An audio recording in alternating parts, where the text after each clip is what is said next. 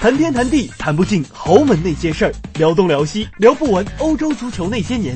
最专业的赛事解读，最详实的历史风云，最精准的比赛分析，尽在欧洲足球圈。马上搜索微信公众“欧洲足球圈”，收看收听更多精彩内容。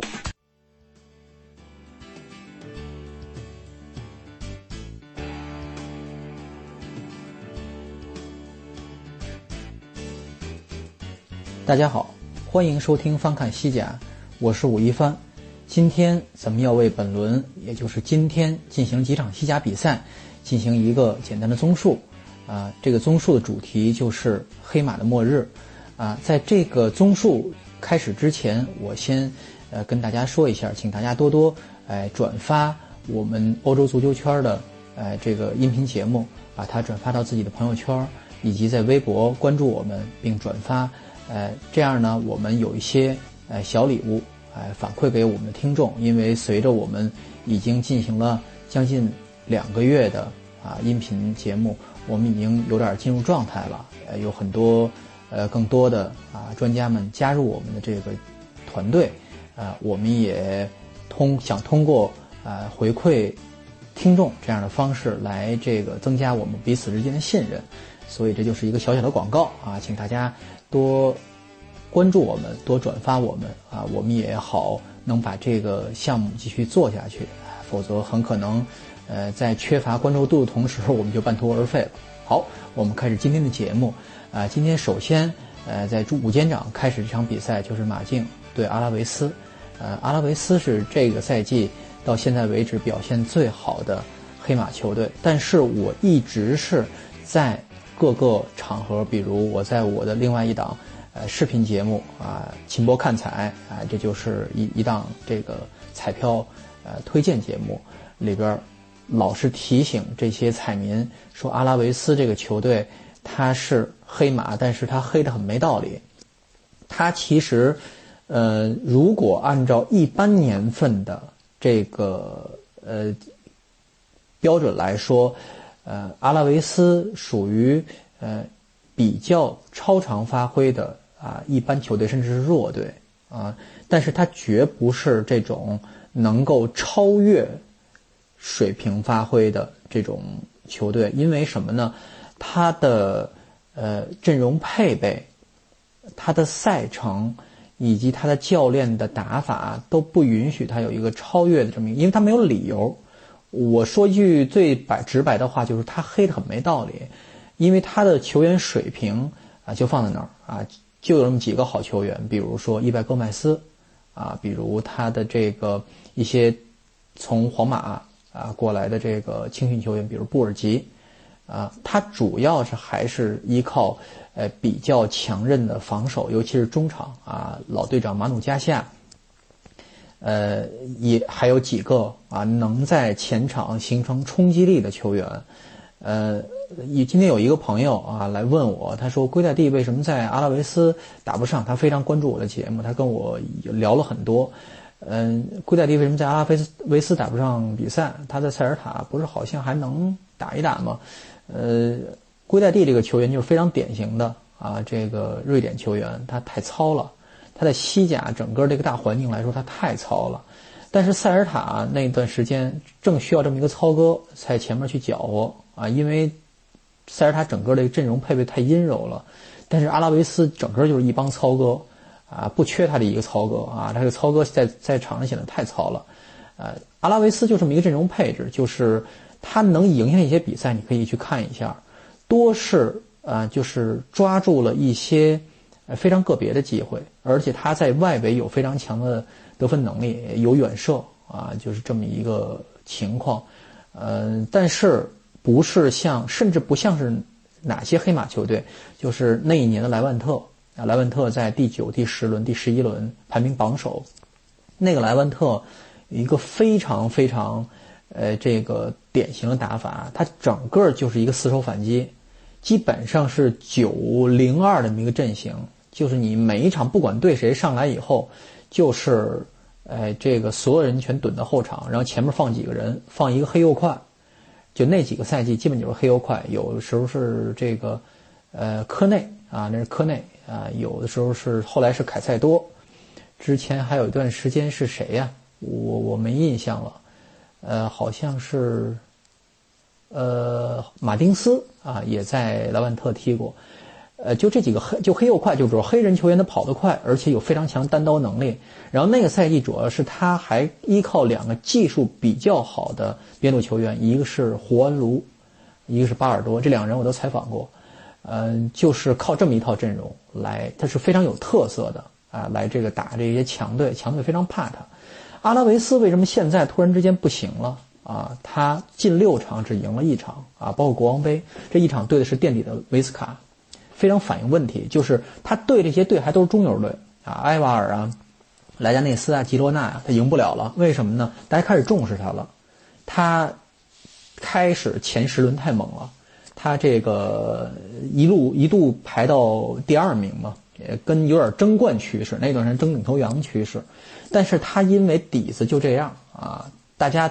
对他的这个战术稍微研究了一下，觉得哦有有几个球员，比如像伊拜戈麦斯，不能让他拿球在前场弧顶位置拿球，他能进远射啊，把他一控制住，这比赛没法踢了。阿拉维斯今天打马竞这场比赛就这么一个情况。这个比赛我跟大家说实话，其实没看，为什么呢？因为我当时是在拉克鲁尼亚的主场，在看拉克鲁尼亚对努曼西亚的比赛啊，这个比赛踢的也非常让人头大。呃，看完比赛以后，我去看了一下这个。长期检，呃，来研究了一下啊，果然是这场。其实阿拉维斯有很多机会啊，嗯，这场因为是科斯塔啊不在，卡里尼奇跟格里兹曼搭档搭档锋线，但是卡里尼奇首先进了一个球，这个球跟国王杯那个进球如出一辙，只不过是国王杯，呃，他那个后卫没有，就是圣安德雷乌那个后卫被他推了一把。而这个这次是阿拉维斯这个后卫没有跟上卡里尼奇啊，他这是启动晚了，被他舒舒服服顶了一个头球。其实丢这一个球没什么问题，阿拉维斯调整调整慢了啊，他的这个主教练呃调整慢了，阿维拉多，呃，他布尔吉和索弗里诺上的太晚了啊，这两个人应该早点上，你在后半程上这两个人就是。就是你应该中场休息应该调整嘛，上这两个人等于是告诉你我要最后要反扑了啊，结果最后八十分钟以后被人进两个球，都是因为呃大举压上啊被对方就是这算是套了老窝，而他前方也错过了一个绝佳机会，一个球传到角球还是什么球传到后点就空门嘛，把把球就留到自己脚底下了，没踢进去，离门两米没踢进去。阿维拉多下来下赛下来以后说，这场比赛是他们球队打的赛季打的最差的一场比赛。其实也不是了，你仔细看一看他的各项数据跟马竞差不多，就这么一个状况。他甚至控球比马竞还多。嗯，就是因为他差不多了，大家都研究透了，而且大家重视他啊，就没有黑马的实力啊。他但是他这赛季如果咬咬牙，可能还能拿到欧联杯的。哎，资格，因为传统这些强队，比利亚雷尔这赛季肯定是保级了啊，没任何希望。待会再说比利亚雷尔的事情。然后是哪一场比赛？就是巴塞罗那德比。啊，巴塞罗那德比是今天晚场比赛啊。我的同我的同事延续啊，去现场啊，西班牙人的球球场看一场比赛。他是跟我说，我们俩是西班牙人的人迷啊。西班牙人，这有点透露这个叫什么呀？有点露底，就是。他说他是波尔哈伊格莱西亚斯的啊人迷啊，我也非常推崇这个小伙子，啊，去看看西班牙人，但是这场西班牙人被被巴萨给打爆了啊！西班牙人也是这个赛季前半段的一个黑马之一啊，他一度也排到第二名，但是最近几场也是输了一塌糊涂。呃，西班牙人被巴萨打爆其实不是啊，不是什么新闻。因为什么呢？他这个阵容实力就这样，就跟刚才说，我说阿拉维斯，他阵容实力就这样，没什么特点。他这套阵容没什么特点，而且有很多短板，包括过去几个几场比赛啊，被我非常严厉批评的这个埃尔莫索，啊，依然是还是有好转，但是还是没有，在他身上已经丢了很好几分了啊！整个西班牙人，呃，他被梅西这两脚任意球攻破啊，登贝莱这个。这个神仙球啊，这都不是新闻，因为巴萨在球星方面的这个，呃，这个杀伤力实在是高出西班牙人太多了。西班牙人就这么一个啊，可以指望得上的博尔哈伊格莱西亚斯，还是一个溢价购买的球员。这是他能够溢价购买的球员里边能够找到比较好的眼光的，就是一百万身价他一千万买来这么一个球员。而而塞而这个巴萨在买什么样的球员？可能值个几千万球员，他一亿多买来，所以这个水平差距在这里。呃，主场无非是主场让球迷很心痛啊，但是不算丢人。有一个非常重要的要点，就是这场比赛，就是下来有球迷来跟我说，呃，就是巴萨球迷老跟我在这个呃。微博上互动的一个叫小白退役再换 ID 啊，这个球迷是一个话非常多，想法很呃想法很多啊，想很透彻，很愿意跟我讨论的一个朋友。谢谢他的支持。呃，他跟我说，哎，西班牙人为什么踢得这么文雅，这么文明，连这个下黑脚都没有？呃，大家可以注意一下，过去几场啊，西班牙人巴塞罗那德比，呃，都。非常就越来越文明，为什么呢？这跟中资对西班牙人这个俱乐部的引导和这个呃和你说调教不太合适，就是引导和影响有关系。因为中资啊，这个星辉互动娱乐的陈燕生老板，呃，中国人讲和为贵嘛，是吧？你你在这么大的一个城市求生存，肯定是虽然两家俱乐部是对抗关系，但没必要搞得这么僵，就是跟。跟这个巴萨，巴萨前两天他的前主席努涅斯去世，西班牙人赶紧第一时间就发了一条，哎，这个悼念和这个缅怀以及哎，这个就是这么一条公告啊，就这么一条公告啊，显非常的有同情心。从现在开始，今后会越来越少对西班牙西班牙人和巴萨在赛场上这种呃鼓动要踢的火爆、踢的肮脏这种会越来越少的，因为。呃，中国的人，中国人就是这样嘛，就是要和为贵。嗯，但你说可能不太尊重你的呃球迷的意愿或者一些极端球迷意愿，但是你对对抗在球场对抗巴萨，用一些不太好的手段来对抗巴萨，对球队、你俱乐部和球队来说没有任何好处啊。你除了能多领几张黄牌以外，是吧？所以这场比赛，呃，巴巴呃这个西班牙人还是只能说是打出了自己的风格，包括后来。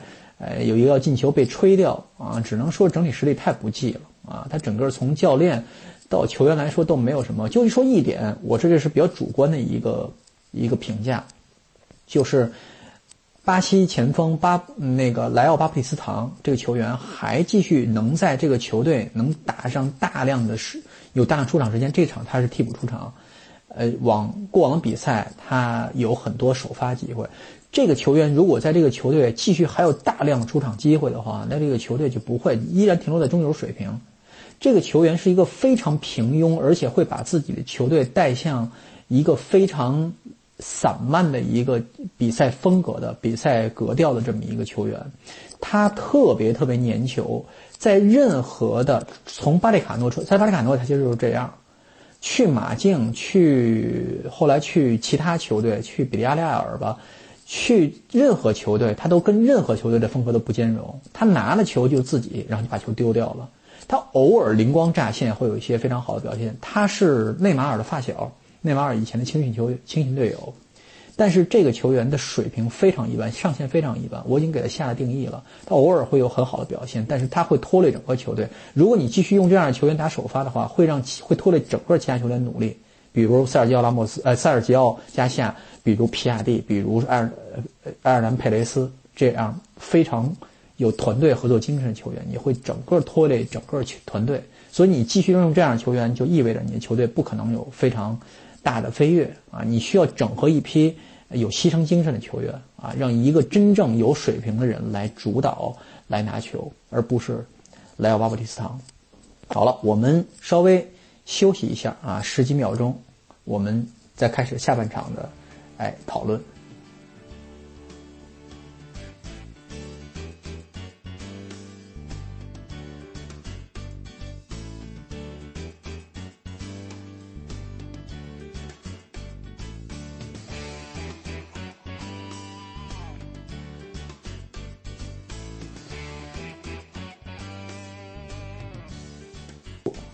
就是今天还有一场比赛我没有看到的啊，就是巴伦西亚对塞维利亚这场比赛。呃，巴伦西亚对塞维利亚这场比赛，呃，实际上非常受关注，因为是真正实实力对等的啊。但这两支球队现在呃，可能积分上有些差距，尤其是巴伦西亚啊。巴伦西亚在主场先进球的情况下，啊，没能没能这个赢球，一比一跟对方打平了。这个结果塞维利亚是完全可以接受的，因为巴伦西亚主场非常不好打啊，非常不好打。塞维利亚现在有点儿呃强弩之末的意思，因为他呃人员也打三线嘛，哎，包括这个欧联杯嘛，所以他人员配备方面其实并不是那么充裕。他有些球员挂名了，但是其实踢真正上场以后没什么用。比如说，嗯，他的这个前锋穆里尔，他也看见了这小伙子。呃，不行，呃，球商不行，他拿了球以后不知道该往哪儿踢啊，踢丢单刀是是正常的事情，拿球不知道该往哪儿走啊，就这么一个状况。嗯，主要是巴伦西亚踢得非常郁闷，嗯，巴伦西亚踢得非常郁闷。赛后，球迷又开始反对自己的主席，呃，这个莫西啊，这个阿尼尔穆西，呃，这个老板还是非常强势的。为什么要反对他呢？嗯。我我我不太清楚这个理由是什么，可能是因为他对球队的关注不够，我不明白。因为赛呃这个赛季初的时候，大家都觉得挺有希望的，但是现在，呃，欧冠出局啊，联赛又打得非常不好，整个一个和平主义者啊，场场平局，嗯，主场赢不了球啊，踢得不好。但问题是，这个问题已经是前几周已经暴露出来，而且。呃，教练组已经基本上啊，偷偷的通过这一些暗语啊，通过一些暗示啊，呃，告知公众出了什么事情啊？就罗德里戈和格德斯这两个球员状态实在太差了，状态虽然差，还得必须上场，尤其是格德斯啊。某一期节目我已经说过了，上一轮联赛格德斯下来以后啊，关于呃他的状态问题，呃，马塞利诺跟记者记者说说，他说他状态好，那我们就让他上。他说他能踢，我们就没意见。这话说给谁听？那就是领导啊！领导说光不管格德斯状态好坏，必须得上。后来终于是在周中，呃，国王杯之前有呃超级体育报有这么一个专栏，我看到这么一个呃看这么一个专栏，专栏非常直白，就是为什么格德斯还在踢。呃，为什么不踢呢？啊，格德斯在他的那个髋骨，他的这个胯骨是有伤的，呃，好像非常影响他的一条腿，就有点儿，呃，就是你踢起踢起球了会长臀腿，他胯骨有伤的。这个伤为什么不治？啊，保守治疗不太容易治，而且又不用动手术这么严重，需要长期休养，需要调整。但是格德斯是没有这个调养机会的。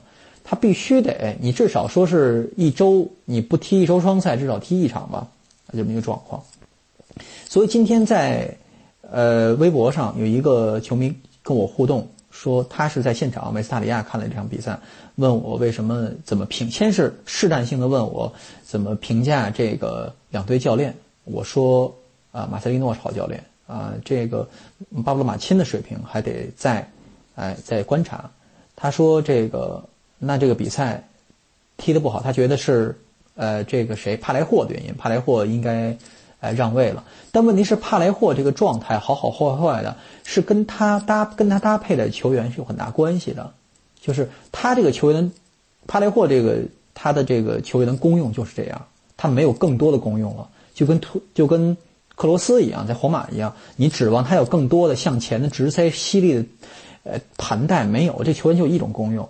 帕雷霍基本上是这样，他是一个节拍器，是个调度员，他是一个非常好的传球手，呃，他有一定的呃这个盘带吸引能力，但是问题是，他需要搭配非常好的突击手，你哪怕搭配加梅罗可能都会好一些，但是现在他跟我说，索莱尔和这个格德斯的冲击力都可以啊，索莱尔的冲击力，我先。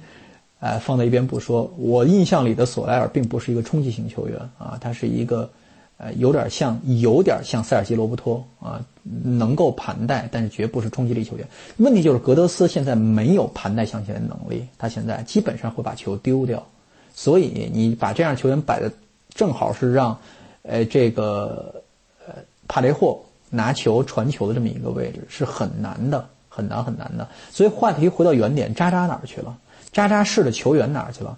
桑利米纳如果没有好状态的话，这球员就球队不进球了。现在就这么一个状态，就这么一个状况，所以没什么特别多说的。巴伦西亚现在是一个，呃，有点像架构性问题，主要还是领导，呃，老板们觉得有一些自己可以升值的球员啊，比如说像桑德米纳，比如说像格德斯，这花了重金买下来的，比如像罗德里戈，西班牙国脚，值得培养，应该多踢啊。现在状态不好只是一时的事情，但是问题是有些球员是需要休息，心情、心理和身体都需要休息。啊，就这么一个状况。最后一场比赛，比利亚雷尔对塞尔塔啊，比利亚雷尔这场上半场就零比三了啊，基本被人打穿了，已经都啊，已经快掉进降级区了啊。如果毕尔巴鄂啊周一这场比赛赢下来啊，就可能就把他要送进降级区了。呃，这场比赛赖谁呢？啊，从头到尾，如果你是比利亚尔球迷，一定气到肺都气炸了。为什么呢？主帅卡列哈。没有用动用，呃，这个周中八比零大胜阿尔梅利亚，状态和心情极佳的埃坎比和巴卡打首发，而是用了那个进球以后还臭着脸，特皮亚德莫雷诺继续打首发。你这样的首发，注定你赢不了球，因为主场要要非常要主动一点嘛，你要赢球，你求赢球的嘛，这个这场比赛是求胜而去的嘛。你不用状态最好的球员来打首发，你还想留后手吗？难道果然你后手上来以后，巴卡咣咣进两个球，啊，就是这么一个状况。埃坎比很表现很突出，而他丢掉在上半场零比一落后，下半场开场连丢两球，主要原因是什么呀？用埃坎比换下了特里格罗斯。我现在没有看特里格罗斯是不是受伤了啊？这显然不是对位换人。特里格罗斯是一个什么球员啊？中场组织者呀。中场的这个攻守的一个转换器啊，你把他撤下来，等于把中场都让给对方了。塞尔塔什么状况啊？塞尔塔专打专专治不服是吧？专治这种这种，你把后场空虚放给我，你看他前场有多少冲击力强的球员啊，一下拿下两个进球，把你球球队整个摁摁的摁的地泥里去了。所以没办法，你这个主教练就这个水平。如此之平庸的水平还撑到了现在，为什么？就是我之前那一期，为什么比利亚雷尔是老人政治啊？比比利亚雷尔受老人，呃，政治受他主席的这个呃保守思维影响，就是需要一个听话的主帅，而不是一个有能力的主帅。最近这几年，比利亚雷尔简直是平庸平庸主帅啊，庸帅加工厂啊！从最早的谁呀？最早的这个呃接手球队的加里多。啊，胡恩·卡洛斯·加里多啊，他就是带着带着球队打打欧战就降级那位。他在去了布鲁日，后来从比利亚雷尔离开，又去了布鲁日之后，现在在哪儿混呢？哎，先后在埃及、沙特和摩洛哥的俱乐部混饭吃。中间，我们的国安的三杆洋枪之一的安德雷斯那段时间跟我联系很多。加里加里多是他的啊，是他的兄弟。想着还让我推荐加里多去执教国安啊，但是当然了，没去也好吧，省得我又被骂名。还有谁呢？贝拉斯克斯，年轻的主帅，当时是比利亚雷尔二位的主帅，啊，过去几个赛季也是在普甲呀，啊，葡超弱旅啊，还有什么法甲可能也去过，然后最后这个赛季是在乌迪内斯啊，被乌迪内斯带了几轮以后就解职了，啊，没有下文了。然后埃斯克里瓦。啊，然后还有卡列哈，啊，基本就是这这么同一同质化的这些主教练，就是没什么脾气啊，老板说啥是啥啊，水平特别一般的，呃，凡是让这个好、非常个性非常强的这种教练带这个比利亚雷尔，都能带出好成绩。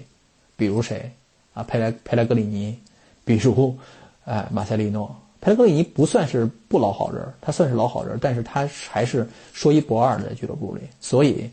你要再想找一个听话的主帅，就很难找到这个管用的主帅啊！就是这么一个，呃，鱼与熊掌不可兼得。嗯，看看这赛季怎么发展吧。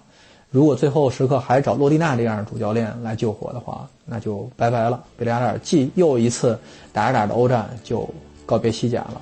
我觉得老老先生估计也承受不了这样的，估计东窗要想想办法了。好，本期翻看西甲到此结束，谢谢大家收听，别忘了转发，别忘了收自己的礼物，谢谢，再见。